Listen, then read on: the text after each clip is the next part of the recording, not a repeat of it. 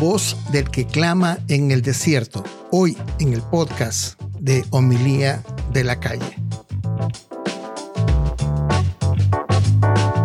Sean todos bienvenidos al podcast de Homilía de la Calle. Te saluda tu amigo y servidor Wilfrido Matamoros desde el centro de la Unión Americana en el hermoso estado de Iowa. Continuando con esta temporada que se la estamos dedicando al Evangelio según San Marcos, hoy vamos a tratar de cubrir una primera parte que tiene el capítulo primero del Evangelio de Marcos, una especie como de subtítulo. En algunas Biblias podemos encontrar la preparación del ministerio de Jesús. En el caso, por ejemplo, de la Biblia Navarra dice el ministerio de San Juan el Bautista. Para que tengan una idea, son los primeros seis versículos del Evangelio de Marcos. En el podcast anterior habíamos leído ya, habíamos comentado el primer versículo. Sería bueno que si no has escuchado ese podcast, hagas una pausa ahorita y regreses al podcast anterior, porque es importante y así no pierdas el hilo de lo que hoy vamos a estar hablando. Para entrar ya en materia, vamos a revisar de la Biblia de Jerusalén el versículo 2 y algo más en adelante. Dice, conforme está escrito en el profeta Isaías, voy a enviar a mi mensajero delante de ti, el que ha de preparar tu camino voz del que clama en el desierto, preparad el camino del Señor, enderezad sus sendas. Ahí vamos a hacer una pausa para, al estilo de homilía de la calle, ¿qué podemos encontrar aparte de la lectura? El versículo 2 se inicia diciendo, conforme está escrito. Esta expresión es muy utilizada dentro de la escritura judía en algunas ocasiones los profetas dicen oráculo del Señor. En esta ocasión dice conforme está escrito. Lo que realmente nos está diciendo es, ojo, tómalo mucho en cuenta porque lo que viene ahorita es sagrado.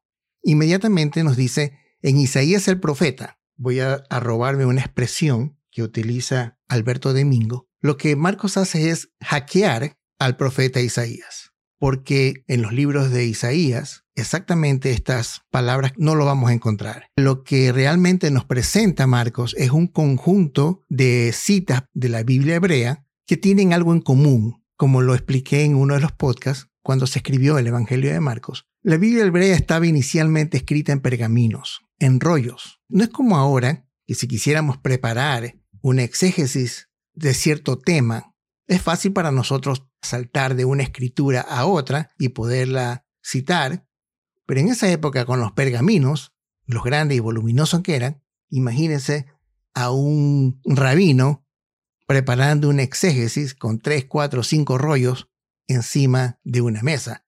Debió haber tenido una mesa enorme. Entonces lo que hacían estos rabinos, o quienes preparaban las exégesis, era tomar parte de alguna cita, parte de alguna escritura, que tenía algo en común con otra escritura, juntarlas y de esa manera poder presentar una exégesis.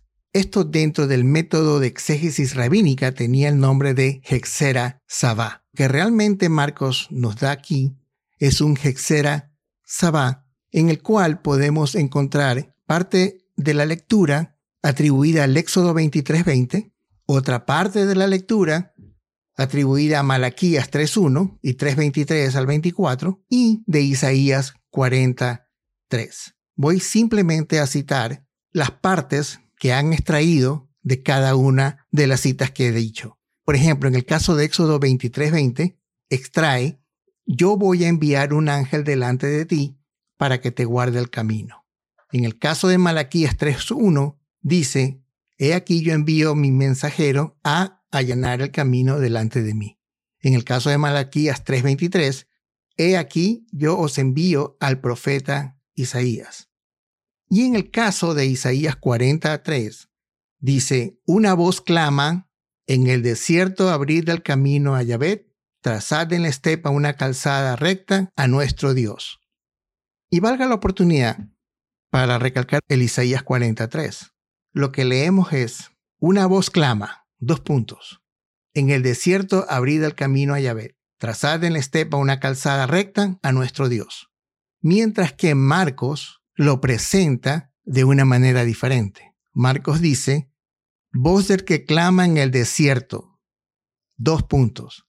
Preparad el camino del Señor, enderezad su senda. Parecería que fuese un juego de palabras o un juego de puntuaciones, pero en realidad tiene un sentido bastante diferente en Marcos la lectura de Isaías, porque en Isaías entendemos que hay una voz que clama, y esta voz dice, en el desierto abrid camino a, Yahvé, mientras que la voz ya está en el desierto en el caso de Marcos, una voz que clama en el desierto, preparad el camino del Señor. Yo los invito a que puedan revisar sus Biblias y se den cuenta de estas lecturas que les he dicho, Éxodo 23:20, Malaquías 3:1 y Malaquías 3 del 23 al 24, y en el caso de Isaías 43.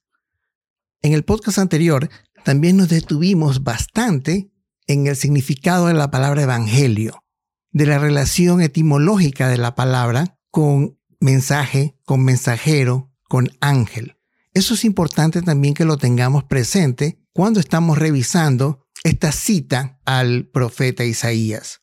¿Qué más podríamos encontrar en común con estas tres lecturas? Me imagino que, conocedor de las Santas Escrituras que eres, inmediatamente te debe saltar a la mente que están relacionadas con el exilio del pueblo de Israel, el éxodo con el exilio de Egipto, en el caso de Isaías y Malaquías, con el exilio desde Babilonia. Estas lecturas no solo nos preparan a conocer al siguiente personaje que es Juan el Bautista, sino también el estado espiritual en el que se encuentra el pueblo de Israel que no termina de hacer éxodo. Como les he venido comentando, el Evangelio de Marcos históricamente es el primero que se escribe, y con estas citas él inicia su Evangelio.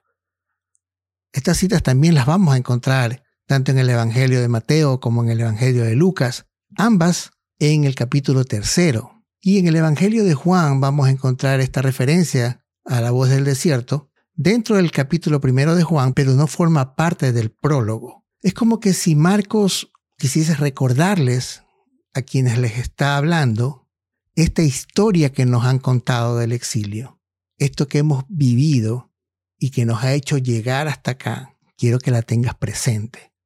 Inclusive para nosotros nos ayuda mucho en el contexto de unir las historias que nos han contado al final del Antiguo Testamento con las historias que se empiezan a contar ahora en el Nuevo Testamento a través de los Evangelios. Y es que el exilio babilónico no solamente lo podemos entender como un hecho importante en la historia del pueblo de Israel, sino también es un momento clave en la historia de la salvación, en la historia de la redención. Para poner un poco en contexto lo que estoy tratando de explicar, hay que tener presente que el pueblo de Israel siempre se manejó como una teocracia, o sea, era la democracia del Dios. Pero qué tan allegados, qué tan apegados a ese Dios era el pueblo de Israel antes del exilio babilónico. Y simplemente podemos hacer memoria citar algunos puntos históricos. Por ejemplo, en el año 931 a.C. se da la división de las doce tribus. Acuérdense cuando muere el rey Salomón, hijo del rey David, las doce tribus se dividen, diez ocupan el norte de Judea y toman a Samaria como su capital, mientras que el reino del sur es lo que nosotros conocemos como Judea y tiene como capital Jerusalén. Ambos reinos se alejan de las enseñanzas, de los mandatos y de las leyes que Dios había impuesto a su pueblo. En el caso del pueblo del norte quizás fue el que, no digamos que más recayó, pero ellos al no tener el templo de Jerusalén para hacer las adoraciones y los sacrificios, tuvieron que optar por levantar sus propios templos. Y en el caso del reino del sur, ellos tenían el templo, pero en cambio se desarrolló un sistema de corrupción adelante del templo. En todo caso, los dos reinos fallaron. Vale la pena indicar que el pueblo de Israel, aunque tenía un solo Dios, era un pueblo que aceptaba que habían otros dioses. Era un pueblo monólatra, o sea, adoraba a un solo Dios. Pero también la idolatría todavía continuaba.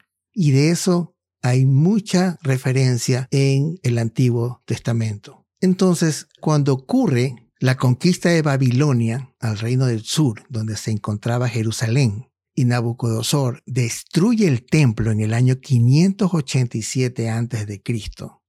En ese momento Israel se queda sin templo, sin adoración, sin sacrificios. En ese momento la única manera de adorar a Dios era a través de la fe, a través de la espiritualidad. Y se da esta deportación Miren que digo deportación porque así la describe Jeremías en el capítulo 29. De aquí en adelante va a haber mucha referencia al profeta Jeremías. Aparte que le tocó vivir esa época, nos ayuda a entender lo que ocurrió en el exilio babilónico. Jeremías nos dice, después de salir de Jerusalén, Jeconías, que era el rey del reino del sur, la esposa, la gran dama, los eunucos, los jefes de Judá, los jefes de Jerusalén, los herreros y cerrajeros. Fue prácticamente una deportación de élites que se dio en ese momento. En Jeremías 25:11, él profetiza que esta deportación será de 70 años. El número 70 años quizás no tenemos que tomarlo muy al pie de la letra. Lo que nos trata de indicar es que esta deportación va a durar por lo menos dos generaciones. Quisiera en un momento tratar de imaginar ese pueblo de Israel cuando llega a la ciudad de Babilonia. En esta época, año 587 antes de Cristo, Babilonia era la potencia mundial. El mundo era Babilonia. Y eso también debió haber chocado en la espiritualidad del pueblo de Israel, porque en ese entonces las guerras no solamente la ganaban los ejércitos, las guerras la ganaban los dioses. Para el pueblo de Israel, el triunfo de Babilonia fue también un triunfo del dios Marduk, del dios de los babilónicos, que era el jefe del panteón babilónico. O sea, había sido un triunfo de Marduk sobre Yahvé. Hay que también imaginar esa derrota espiritual con la que el pueblo de Israel tuvo que irse a Babilonia, una ciudad que, según lo que tenemos gracias a la historia, gracias a la arqueología, gracias a algunos grabados que se han encontrado, era una ciudad espectacular. Era, como diríamos, la capital del mundo en ese momento, Babilonia. Jeremías también nos cuenta en su libro que es como que si Dios accediera a que el pueblo de Israel vaya a Babilonia. Miren lo interesante, en Jeremías 29 dice, el Dios de Israel a toda la deportación que deporté de Jerusalén a Babilonia. Les recomienda y les dice, edificad casas, habitadlas, plantad huertos, comer su fruto, tomad sus mujeres y engendrar hijos e hijas, casad a vuestros hijos, dad vuestras hijas a maridos para que den a luz hijos e hijas, y medrad allí y no menguéis. Procurar el bien de la ciudad a donde os he deportado, y orad por ella, Yahvé, porque su bien será el vuestro. ¿Qué nos trata de decir aquí Jeremías? Que Dios le dijo al pueblo de Israel, vayan a Babilonia y hagan una vida normal. Tan importante es el exilio babilónico para la historia de la redención, que al ellos encontrarse deportados fuera de Jerusalén, sin templo, sin capacidad de organización, tuvieron que ingeniárselas para ver cómo mantenían sus costumbres, sus familias, su religión, su fe. Hay muchos que piensan que en este momento es que se forja en realidad esas pequeñas comunidades. Porque al no tener templo, al no tener dónde sacrificar, ellos tuvieron que concentrarse mucho más en la fe a Dios. La fe de ellos creció mucho más en el exilio babilónico que antes que tenían templo y que tenían organización. Esto es un punto clave. Estando en el exilio, cada judío se hacía responsable por su fe. Cada judío tenía que ser fiel al Señor. Cada judío tenía que guardar la fe en medio de una sociedad totalmente diferente. En este punto es que es posible que hayan nacido esos pequeños lugares de concentración.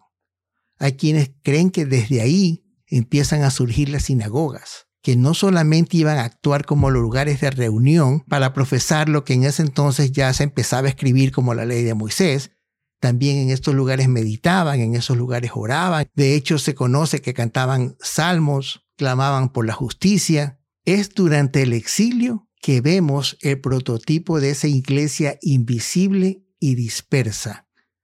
Hay un par de referencias más que quisiera que revises de Jeremías. Una es Jeremías 23, del 5 al 8, donde se puede ver que hay esperanza para este pueblo que está deportado en Babilonia. Y la otra referencia es de Jeremías 31, del 31 al 34. Muchas Biblias esta lectura la tienen subtitulada como la nueva alianza, y es que Jeremías dice que van, no solamente van a haber mejores días, sino que también va a hacer una nueva alianza. Más o menos se los voy a, leer. Sería bueno que lo revisen ustedes porque hay mucho que de pronto tú puedes reconocer de la buena nueva dice eh, Jeremías 31, He aquí que días vienen, oráculo de Yahvé, en que yo pactaré con la casa de Israel y con la casa de Judá una nueva alianza. No como la alianza que pacté con sus padres y cuando les tomé de la mano para sacarles de Egipto, que ellos rompieron mi alianza y yo hice estrago en ellos, oráculo de Yahvé, sino que esta será la alianza que yo pacte con la casa de Israel Después de aquellos días, oráculo de Yahvé, pondré mi ley en su interior y sobre sus corazones la escribiré. Y yo seré su Dios y ellos serán mi pueblo. Ya no tendrán que adoctrinar más el uno a su prójimo y el otro a su hermano, diciendo, Conoced a Yahvé, pues todos ellos me conocerán del más chico al más grande, oráculo de Yahvé. Cuando perdone su culpa y de su pecado no vuelva a acordarme. Es una profecía, es una lectura de Jeremías muy contundente. Habla de una nueva alianza que va a venir, una alianza como ninguna otra. Dice, pondré mi ley en su interior sobre sus corazones. Dice, ya no tendrán que adoctrinar más. O sea, quizás cuando llegue esa época ya no hay necesidad de hacer el podcast de homilía de la calle porque ya, ya no se necesita adoctrinar más. Porque todo el mundo va a conocer lo grande que es el Señor. Y termina diciendo que va a perdonar su culpa y de su pecado no vuelva a acordarme. Me gustaría que la revisen. En el año 538 a.C., nuevamente en ese sector del mundo aparece una nueva potencia mundial, en este caso va a ser el, el imperio persa, que conquista Babilonia y va a permitir que los israelitas regresen a su tierra. Y de eso hay también rastros arqueológicos, está el cilindro de Ciro, donde los israelitas son permitidos a regresar a la tierra de Israel. Pues bien, todo podría terminar de mejor manera. Deportado a Babilonia apenas por 70 años, y ahora que regresan, pueden, van a poder regresar a su tierra, van a poder de nuevo reconstruir sus casas, reconstruir el templo, eh, reconstruir su sociedad, van a poder hacer muchas cosas. Pero lamentablemente eso no pasó. Después el imperio persa va a perder su hegemonía, va a entrar en la historia mundial. El, el, imperio griego va también a perder su hegemonía y va a entrar en la historia del pueblo romano. Y es ahí donde se ubica el Evangelio de Marcos a pesar de que pudieron regresar del exilio, estos últimos 200 años el pueblo de Israel sigue estando agobiado, sigue estando presionado, sigue estando subyugado, sigue estando atado a una potencia. No existe realmente una libertad. Parecería que este Jeremías 31, 31 que les acabo de leer, todavía no se cumple. Aparentemente esa nueva alianza no se da. Como pueblo seguimos todavía en el éxodo. Y es ahí donde Marcos apunta el Evangelio, donde Marcos sitúa el inicio de su Evangelio, en esta zona del Jordán. A pesar de que nos recuerda el exilio babilónico, sin embargo nos está tratando de decir también Recuerden el primer exilio, cuando teníamos que venir de Egipto a la tierra prometida. ¿Y qué tiene de sentido esto? Ustedes deben recordar que cuando el pueblo de Israel sale de Egipto y recorre a través del desierto, Moisés llega justo antes de entrar a la tierra prometida y se encuentra casualmente en esta zona al otro lado del Jordán. Y aquí nos presenta Marcos un nuevo protagonista en este caso un protagonista geográfico, que es el río Jordán. El río Jordán viene a representar una especie como de barrera, como de frontera, una especie de aduana, porque a pesar de que Moisés llevó al pueblo de Israel de Egipto hasta este lugar, lamentablemente Moisés no pudo cruzar no pudo pisar la tierra prometida. Y en este lugar hubo una especie como de traspaso de autoridad hacia Josué. Eso sería muy bueno que lo revises. Pero también en este mismo lugar ocurre otro traspaso de autoridad, que es el caso de Elías hacia Eliseo. Y ya como vamos a ver en las próximas lecturas, se va a provocar el paso de Juan el Bautista a Jesús. Vale solamente recordar que en el caso de Moisés y Josué, Josué, el significado de su nombre es exactamente el mismo significado del nombre de Jesús. Josué y Jesús es el mismo nombre. Nosotros lo conocemos como Jesús, pero su nombre hebreo es Josué, Joshua.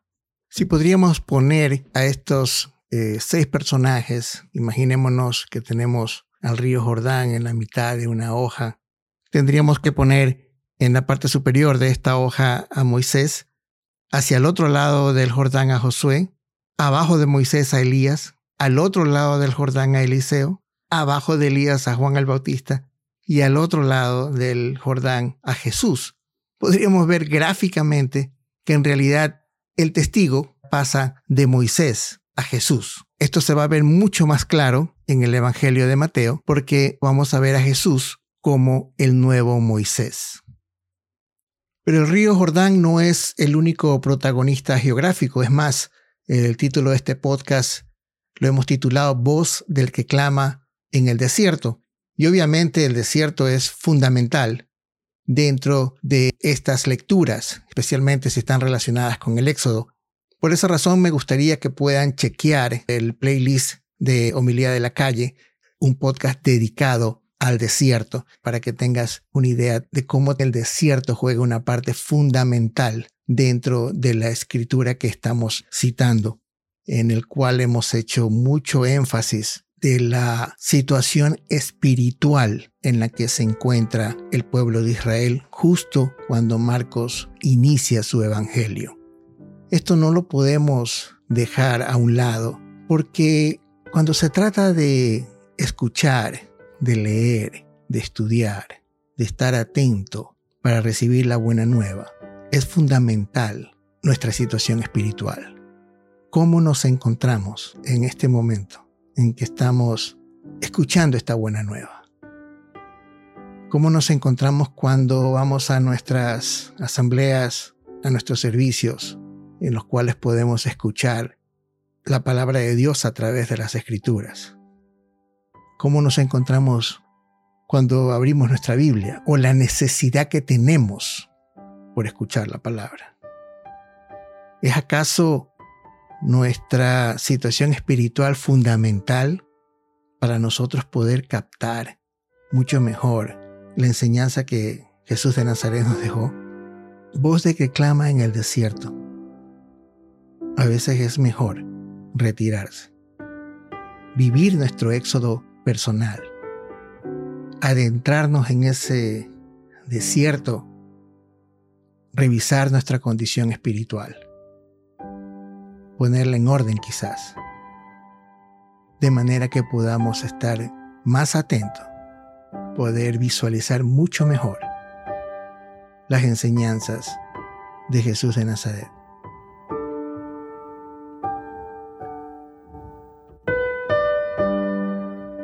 Muchísimas gracias por llegar hasta el final de nuestro podcast. Y si tú consideras que este material le puede servir a alguien, no te quedes con él. Compártelo. Cuídate.